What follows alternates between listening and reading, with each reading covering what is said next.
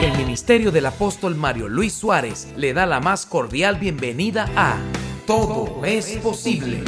Un tiempo de impartición del poderoso mensaje de la palabra de Dios que conectará su vida a una nueva dimensión de fe, milagros, revelación profética y edificación. Todo es posible con el apóstol Mario Luis Suárez, predicador, escritor, licenciado en teología y comunicación social. Bienvenidos una vez más a Todo es posible. Y hubo en el mar una tempestad tan grande que se pensó que se partiría la nave. Y pensaba en la gente que en ese momento estaba en aquella embarcación junto con Jonás. Porque esa era una barca de mercaderes. Había enseres en aquella barca, pero Jonás no estaba allí porque era mercader. Jonás estaba en la barca porque estaba huyendo de Dios, huyendo de su llamado, huyendo de su responsabilidad. Lo interesante es que la Biblia dice que cuando iban en el medio del mar se desata una tormenta. Y yo pensaba en Venezuela, pensaba en mi país, pensaba en esta tierra hermosa que es como esa embarcación, que está llena de gente. Hay mucha gente en esta barca. Pero de pronto en medio del mar se desata una tormenta. Y viene mi primera pregunta. ¿Quién desata las tormentas? Hay muchas tormentas por las cuales usted puede pasar. Pero esta tormenta en la que Jonás se encontraba en medio de la barca no fue una tormenta que la provocó el diablo. No fue una tormenta que la provocó el mar o la naturaleza misma. Dice la escritura, pero Jehová hizo levantar un gran viento en el mar.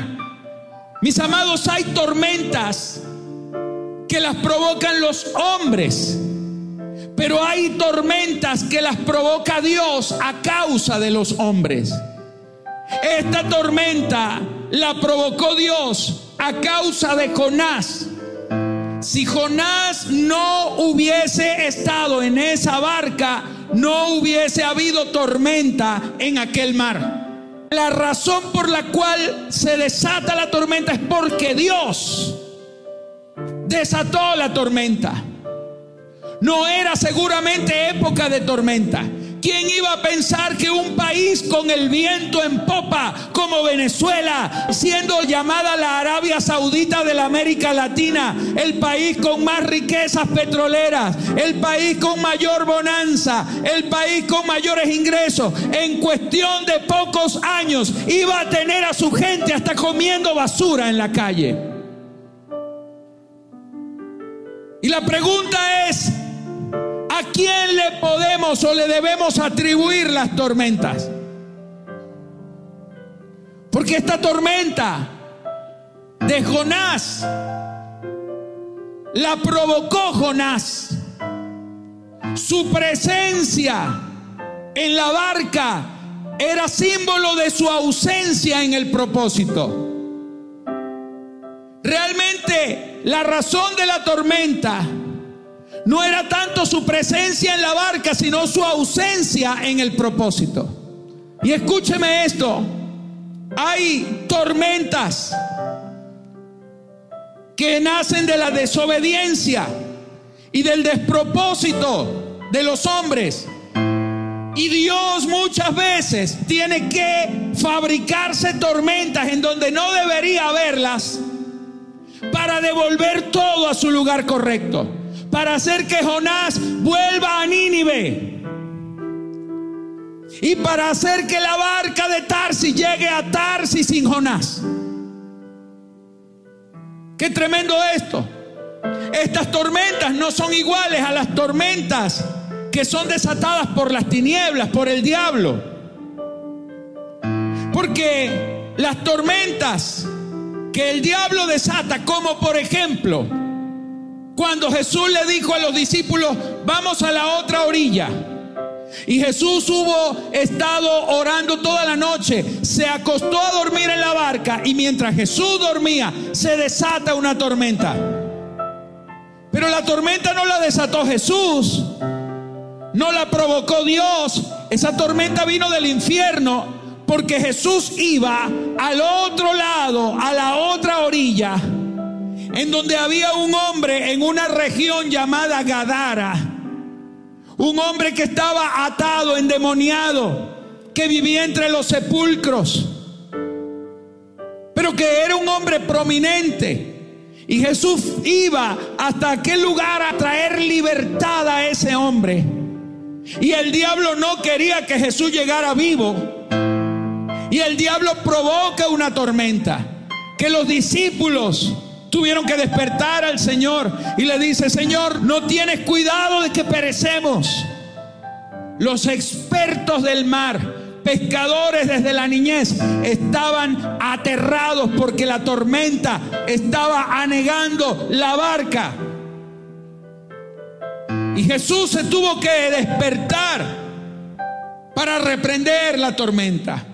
Cuando la tormenta es provocada por el diablo, con que un hombre en autoridad se levante y la reprenda, puede hacer retroceder la tormenta. Pero cuando las tormentas son provocadas por Dios, aunque usted reprenda al diablo, no pasa nada. La tormenta sigue porque la tormenta, si la creó Dios, ni el diablo la va a poder detener.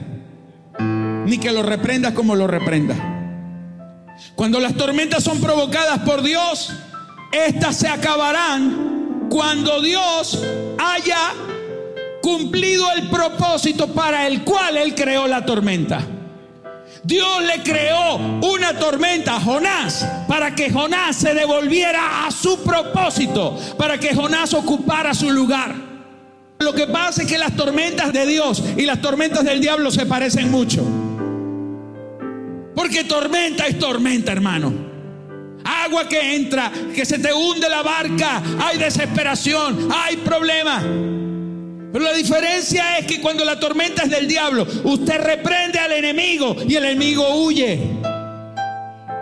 Pero cuando la tormenta es de Dios, aunque usted reprenda al diablo, la tormenta sigue, porque no se trata de una tormenta del diablo, se trata de una tormenta que ha venido para devolver las cosas a su lugar correcto, al lugar en donde siempre han debido estar y de donde nunca se han debido salir.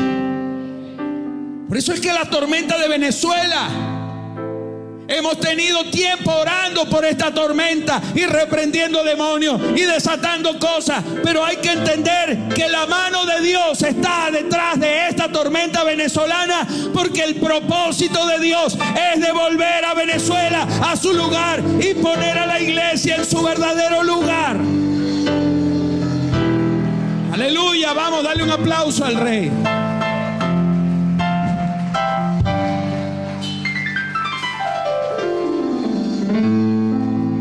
Ahora cuando las tormentas de Dios vienen, hay cosas que comienzan a pensar los hombres. Y yo quiero ir rápidamente acá, porque esta tormenta venezolana es el preámbulo del milagro venezolano. Diga conmigo, así como hoy se habla de la tormenta, de la crisis venezolana, las naciones terminarán hablando del milagro venezolano, porque Dios hará cesar esta tormenta para devolver a Venezuela a su lugar. En el nombre de Jesús, vamos, alguien que aplauda y dígame. Pero mientras estamos en esta tormenta, muchos pensamientos vienen a la mente de las personas. Las tormentas vienen a desatar cosas, crisis tremendas. Por ejemplo, lo primero que la gente pensaba en la tormenta de Jonás, dice, pero Jehová hizo levantar un gran viento en el mar y hubo en el mar una tempestad tan grande que se pensó, diga conmigo, se pensó que se partiría la nave. Ahora, para alguien que nunca ha navegado, es fácil creer que se puede partir la nave. ¿Quién anda más asustado cuando se sube a un avión? ¿El que se sube por primera vez o el piloto que lo conduce? El que se sube por primera vez va pensando todo el tiempo que se va a caer el avión. Pero el que lo está planeando sabe que el avión no se va a caer. Porque la voz del experto dice, no, tantas millas de vuelo que tengo. Este avión no se va a caer. Pero los expertos de la nave pensaron que la nave se hundiría. Cuando el capitán de la nave piensa que la nave se va a hundir, la tripulación entra en pánico. Y hay mucha gente experta en esta nación que ha estado diciendo desde hace rato, este país se acabó, este país se hundió, todavía viene lo peor, todavía no han visto lo más feo, todavía no han visto las cosas, vemos gente comiendo basura, pero usted va a ver cosas peores, pero eso es lo que están diciendo los expertos, porque los expertos están pensando que esta tempestad es tan grande que va a partir la nave, pero yo vengo en el nombre de Jesús a decirle que esta nave llamada Venezuela o en cualquier país donde me estén escuchando, sea Colombia, Argentina, Latinoamérica, las tormentas desatadas no son para partir las naves, sino para partir, para quebrantar el corazón de sus tripulantes que no han sido quebrantados por el Señor. Esta tormenta no es para hundir y quebrar a Venezuela, es para quebrantar a los venezolanos, para que volvamos nuestro corazón al Señor. Tremendo esto. Diga conmigo, no se va a partir la nave. Vamos a ser quebrantados los tripulantes. Necesitamos ser quebrantados por esa presencia de Dios. Quizá usted piensa que la nave llamada tu familia, la nave llamada tu empresa, Quizás tú piensas que la nave llamada tus finanzas, la nave de tu hogar, de tu matrimonio, la nave de tu profesión, la nave de tu trabajo, quizás la nave de tu ministerio, Quizás piensas que esas naves en las que has estado navegando están a punto de quebrarse, pero no, señores, la tormenta no es para quebrar la nave. Esta nave no se partirá. Venezuela no va a sucumbir a esta crisis. Venezuela se va a levantar porque el mismo que creó la tormenta, que es el Señor, nos va a sacar con mano poderosa de en medio de ella y va a devolver cada cosa a su lugar. Aleluya. Alguien tiene que aplaudir tu casa no se pierde, tu matrimonio no se pierde, tus hijos no se pierden, tu hogar no se pierde, tu trabajo no se pierde, tu esfuerzo no se pierde, tu iglesia, tu ministerio, tu llamado no se pierde. Dele ese aplauso al rey. Lo segundo que sucede, lo segundo que sucede, los marineros Dice aquí la escritura, verso 5, y los marineros tuvieron miedo. Y cada uno clamaba a su Dios. Lo segundo que hace una tormenta es desatar y hacerle ver a la gente en dónde está puesta su fe y su confianza. Esta tormenta ha servido para desenmascarar los dioses falsos en los que los venezolanos hemos estado creyendo. Hay mucha gente clamándole al Dios equivocado. Ídolos por todos lados y no salvan y no van a salvar a nadie. Yo no sé hasta cuándo el gobierno va a estar clamando a sus brujos y ninguno de ellos va a salvar. Los brujos y los hechizos, los pactos, las tinieblas no van a salvar a nadie. Además son la razón por la cual se ha desatado ira desde los cielos y se desata juicio desde los cielos. Hay mucha gente clamando al Dios equivocado.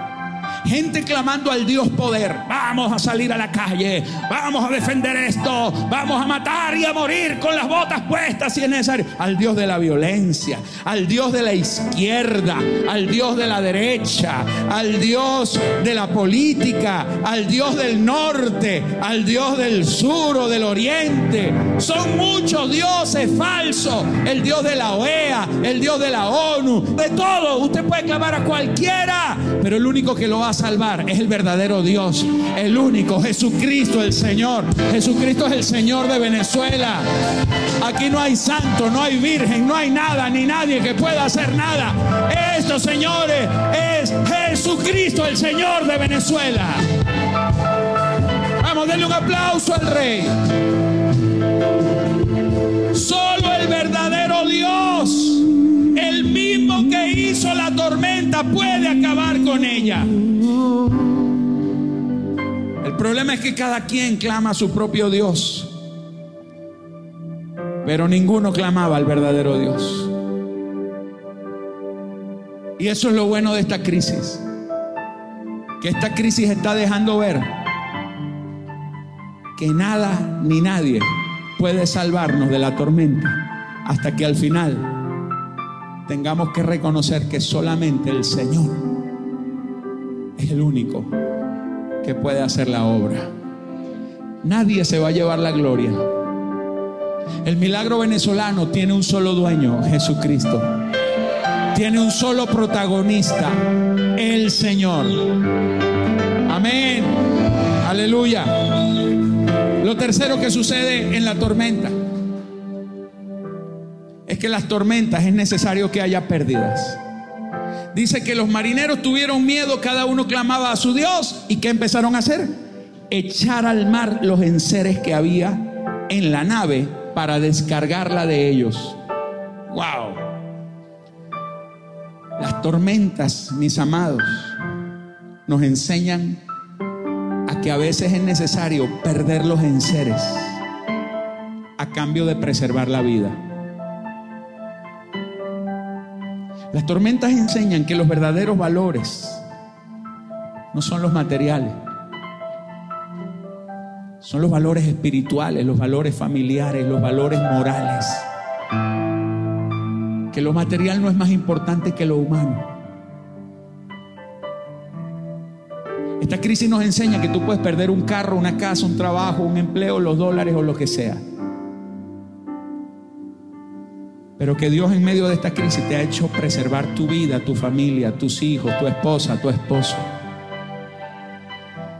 Estas tormentas nos enseñan que mientras todavía sigamos preservando los enseres, corremos el riesgo de perder la vida. En medio de la tormenta a veces hay que despojarse de los enseres que te pueden hacer hundir con tal de salvaguardar a la gente, que es lo verdaderamente importante. En la tormenta de Venezuela, aunque ha sido mucho lo que hemos perdido, sin embargo, también ha sido mucho lo que hemos ganado. Hemos, por ejemplo, aprendido a que en vez de que cada uno se pelee por guardar lo suyo, hay que unirse para tirar por la borda lo que no nos puede salvar. Hay familias que en esta crisis se han unido. Hay gente que se volvió a hablar. Hay hogares que se reconciliaron y se pidieron perdón. Estas crisis nos enseñan a volver a compartir. Estas crisis nos enseñan a dar nos enseñan a quitarnos el pan de la boca para darlo al que está comiendo basura. Nos enseñan a ser más humanos. Estas crisis nos provocan lágrimas que antes no nos daban, ganas de llorar. Estas crisis ha llevado a la gente a recuperar valores que antes no tenían. Y sí es verdad que las crisis también desatan los odios, pero en medio de los odios hay un momento en donde tiene que venir un perdón. Hay momentos donde las crisis nos enseñan a volver a compartir, nos enseñan a volver a orar juntos. crisis ha enseñado a la iglesia que tiene que volver a doblar las rodillas que no había doblado por años. Estas crisis nos enseñan a volvernos, a reunirnos alrededor de una mesa como familia, a orar juntos, a tomarnos de la mano. Estas crisis nos enseñan a darle gracias a Dios por un pedazo de pan que antes tirábamos a la basura cuando nos sobraba. Estas crisis nos enseñan a volver a hablar de las cosas que nunca antes habíamos hablado y a hacer lo que como hombres y mujeres nunca antes habíamos hecho. Estas crisis nos enseñan que si no cuidamos lo verdaderamente valioso podemos perder todo, la patria, el país, todo. Lo cuarto que sucede en la tormenta, que en la tormenta vemos que quien tenía el verdadero poder para detener la tormenta estaba dormido. Que Jonás era el responsable de la tormenta. Dios la provocó, Dios hizo, Dios la trajo, pero Jonás era el culpable. El culpable no era el capitán, ni los marineros. No, que esos marineros eran muy borrachos, sí eran borrachos, promiscuos, brujos, de todo. ¿Sabes por qué vino la crisis? No vino por el pecado de los marineros, vino por el pecado del santo, del profeta. Vino por el pecado de, de Jonás. Esta crisis vino por el pecado de la iglesia, no por la brujería de Chávez, de Maduro, entiendas eso. Porque esa gente es ignorante, siempre lo fue. Pero la iglesia era entendida. Pero la iglesia estaba como Jonás. No era por los marineros. La tormenta era a causa de Jonás. Y solo Jonás la podía detener. En medio de la tormenta, el dueño de la barca, el dueño de la nave, se acerca. Y dice aquí la escritura, pero Jonás había bajado al interior de la nave y se había echado a dormir. La iglesia por muchos años se durmió aquí. La iglesia dejó de predicar, la iglesia se volvió cómoda, la iglesia se volvió floja, la iglesia no quiso meterse en política, la iglesia no quiso meterse en las escuelas, la iglesia no quiso meterse en las universidades, la iglesia no quiso predicar, la iglesia no quiso ocupar lugares de poder, la iglesia se quedó dormida por años y el diablo aprovechó. Pero cuando Jonás estaba en el interior de la nave y se había echado a dormir, afuera había una tormenta y la iglesia estaba dormida. Afuera había una tormenta en progreso. La gente tiraba todo por la borda. Todo el mundo, vamos a hacer esto. Y la iglesia dormida. Todavía hay una iglesia dormida.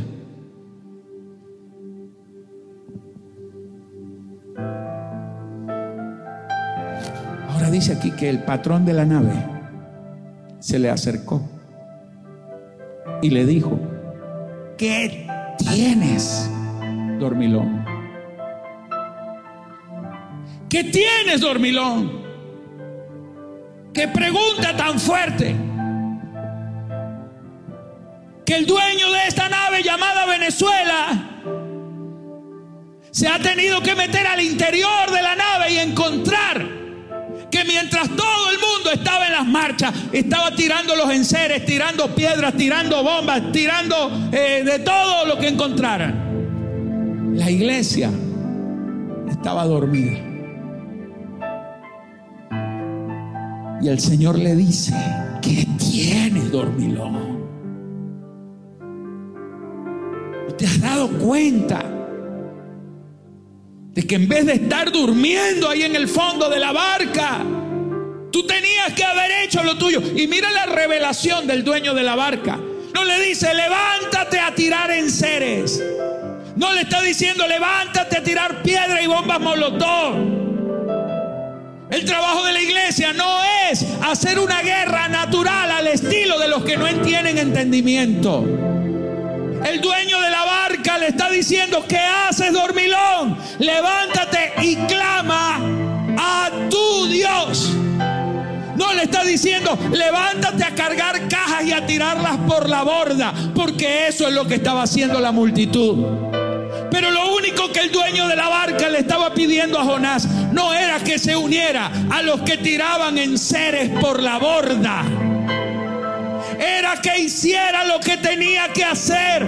¿Qué haces, dormilón? Has dejado que el diablo agarre ventaja y que se meta. Y muchos de nosotros, señores, hemos estado por años dormidos. Vemos los problemas. Vemos que el diablo se mete en tu casa, en tu familia, con tus hijos, con tus finanzas. Y muchas veces nosotros estamos dormidos y dejamos que el diablo se aproveche. Pero el dueño de la barca le decía, levántate y clama a tu Dios. Quizá Él tendrá compasión de nosotros y no pereceremos. Porque el dueño de la barca se dio cuenta, señores, de que ninguno de los dioses de ellos los pudo salvar. Pero el único Dios que nadie le había pedido era el Dios verdadero. ¿Por qué? Porque el único que lo conocía estaba tan ocupado durmiendo. Mientras la barca se hundía. Mientras la barca de tu casa se está hundiendo, ¿qué estás haciendo tú, Jonás? Tú no puedes estar dormido, iglesia. Ponte de pie. Gracias por haber permanecido hasta el final de Todo es posible con el apóstol Mario Luis Suárez. Si este mensaje ha sido de edificación para su vida, le invitamos a ser uno de los socios de Todo es posible mediante su aporte o donativo. Para ello, usted puede enviar su ofrenda a través de nuestras plataformas disponibles, Zelle, Cash App o PayPal, utilizando en cualquiera de ellas el siguiente email, mi ofrenda de fe gmail.com. Dios multiplicará su semilla con abundantes bendiciones. Muchísimas gracias.